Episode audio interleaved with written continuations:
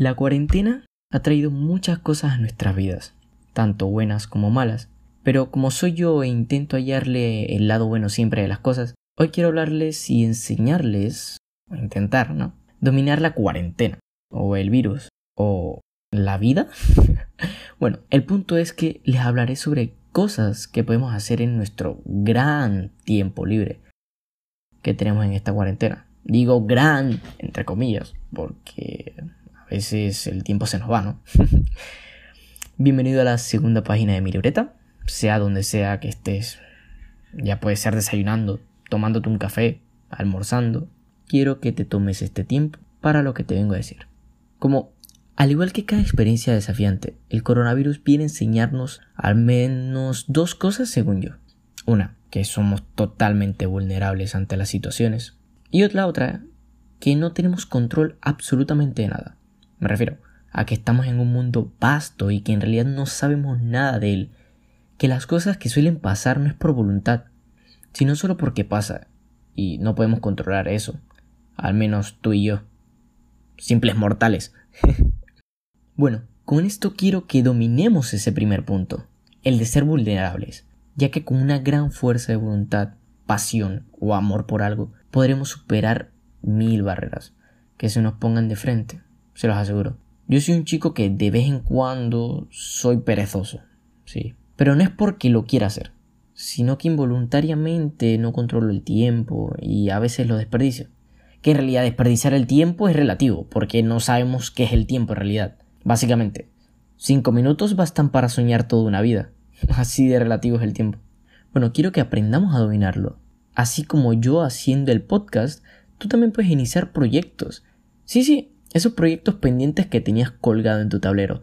Repisa, compu o donde sea que lo tenías anotado. Eh, pero el tiempo o la excusa nunca te daba para hacerlo.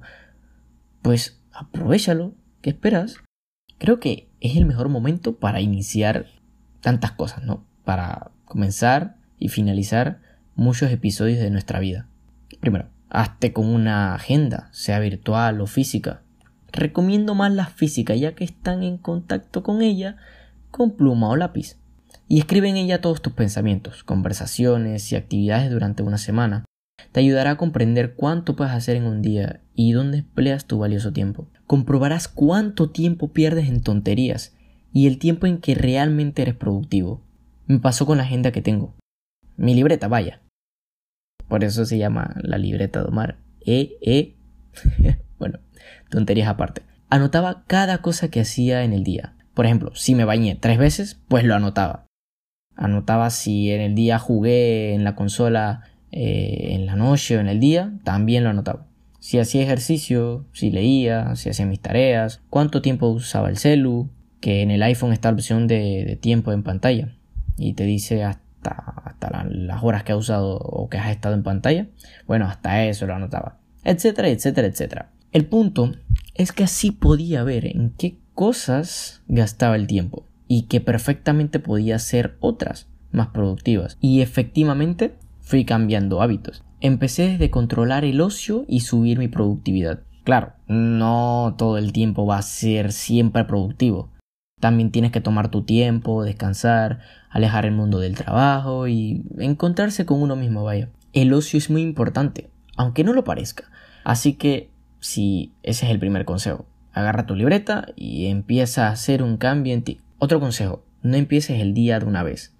Me refiero, cuando te despiertas y ves la luz del sol pasando por la ventana, lo primero que haces, y te lo aseguro, y, aquí no me mientas, no me mientas, que lo sé, es ver las redes sociales. Eso es lo primero que haces o el celular o cualquier cosa, eso está totalmente mal. ¿Por qué? No le das tiempo a tu cerebro a asimilar que estás iniciando un nuevo día y lo vas a recargar de información apenas despiertas. Y me ha pasado que me levanto, veo las redes y me vuelvo a dormir. Y como resultado pasarás todo el día con tu mente cansada hasta tu cuerpo. Entonces, ¿qué puedo hacer? Fácil. Cuando te despiertas, lo primero que puedes hacer es arreglar o hacer tu cama. Eso hará y será que tu cerebro lo interpretará como el primer logro, como si fuera un videojuego, o la primera tarea del día. Como resultado te sentirás bien al ver tu camita bien ordenada allí, con la almohada bien colocada, con tus peluches. ¿Entiendes? Luego, luego que hago eso, es irme a dar una ducha. Bien, pero bien fría. Porque aquí en casa no hay eso de regulador de temperatura. Pero me lo doy y cuando salgo estoy con una energía muy bárbara. Y esto se ve que nuestro sistema nervioso se activa con el agua fría. Y eso todo el mundo lo puede comprobar, eso, es de ciencia de, de, primaria. Bueno, salgo del baño, me veo en el espejo y digo, a empezar el día. Va Omar, que tú puedes. Bueno, no lo digo siempre, pero cuando quiero motivarme lo hago. Y de verdad, me, grito al espejo y digo, va Omar, tú puedes, vamos. Y me, y me señalo así al espejo y ta, ta, ta, tú dale. Eh, bueno, y ya, de allí agarro mi cel, me siento en el escritorio y pongo mi libreta y empiezo a anotar las cosas que quiero hacer en el día. Y así me preparo, para cumplir todas las tareas que quiero hacer. Es una buena forma de comenzar el día. Bueno, ya que has hecho esto, creo que implementar el ejercicio en tu diario vivir es una buenísima forma para mantener tu mente enfocada. El ejercicio a mí me motiva, me pone más activo, me hace sentir fuerte conmigo mismo, tanto emocionalmente como con mi cuerpo. Esto lo puedes hacer a la hora que quieras. No lo conviertas en una rutina. Hazlo más como algo que haces y no lo veas como una obligación, porque al final te vas a quemar de todos los días repetir lo mismo a la misma hora. Así que hazlo a tu tiempo. No lo veas eso como, como una rutina. Velo como algo que puedes implementar a tu diario vivir y que lo veas como si te fueras a bañar, que lo haces todos los días. ¿Verdad? Que lo haces todos los días, ¿no? Te bañas porque si no lo haces, eso es bien cochino. También, si quieres tocar un instrumento musical, ya sea aprender o mejorar en él, es tu oportunidad. Y te doy mi ejemplo. Cuando empezó esto de la cuarentena, yo no sabía nada de tocar guitarra. Era un cero a la izquierda.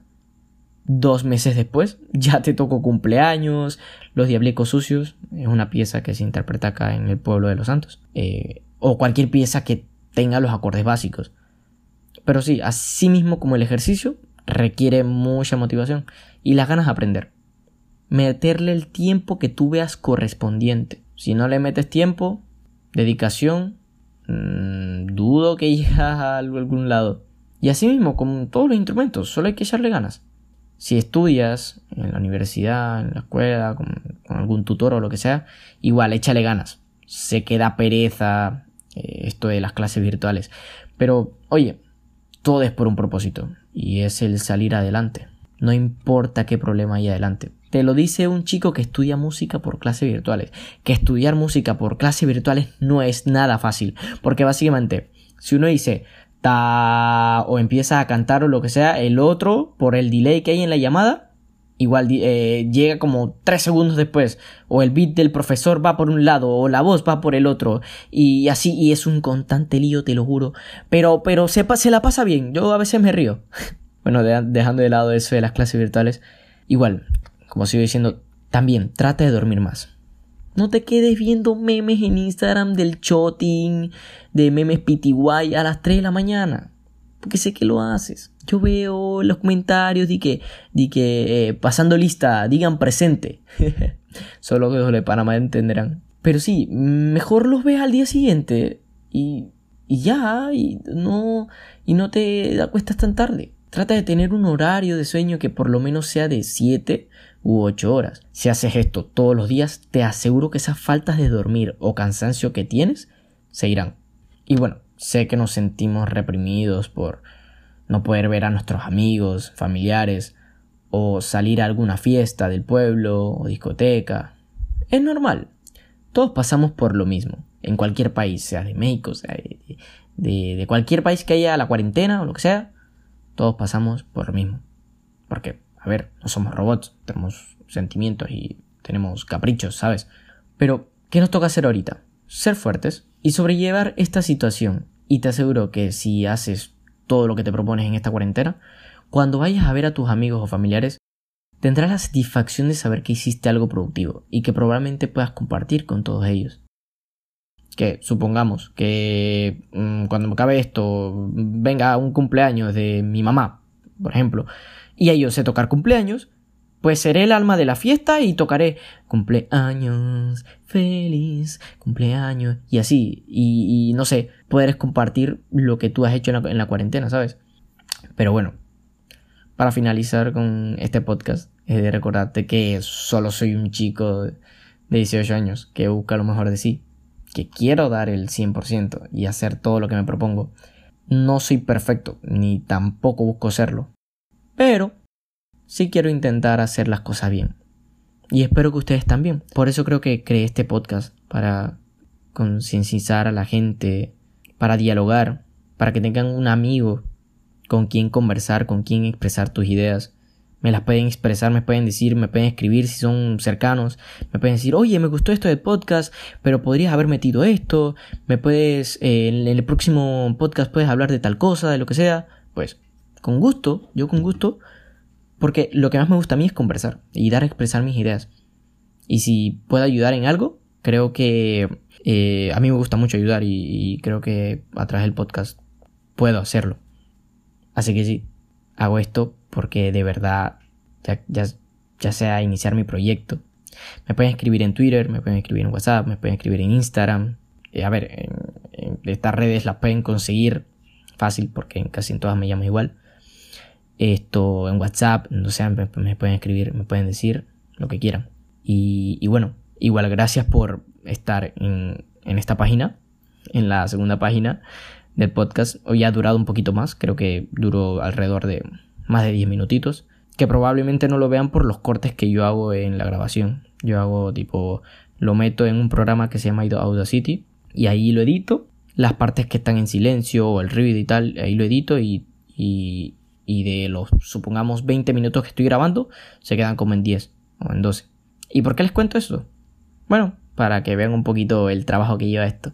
Y de verdad muchas gracias por todo el apoyo que me están dando y por todo el apoyo que, que he recibido. Así que aquí cierro página y espero que nos veamos en la tercera, cuarta, quinta o las que vengan. Y compartas conmigo. Un saludo de buenos días, tardes, noches, madrugadas, de donde me estés escuchando. Hasta la próxima no te olvides de tomar agüita.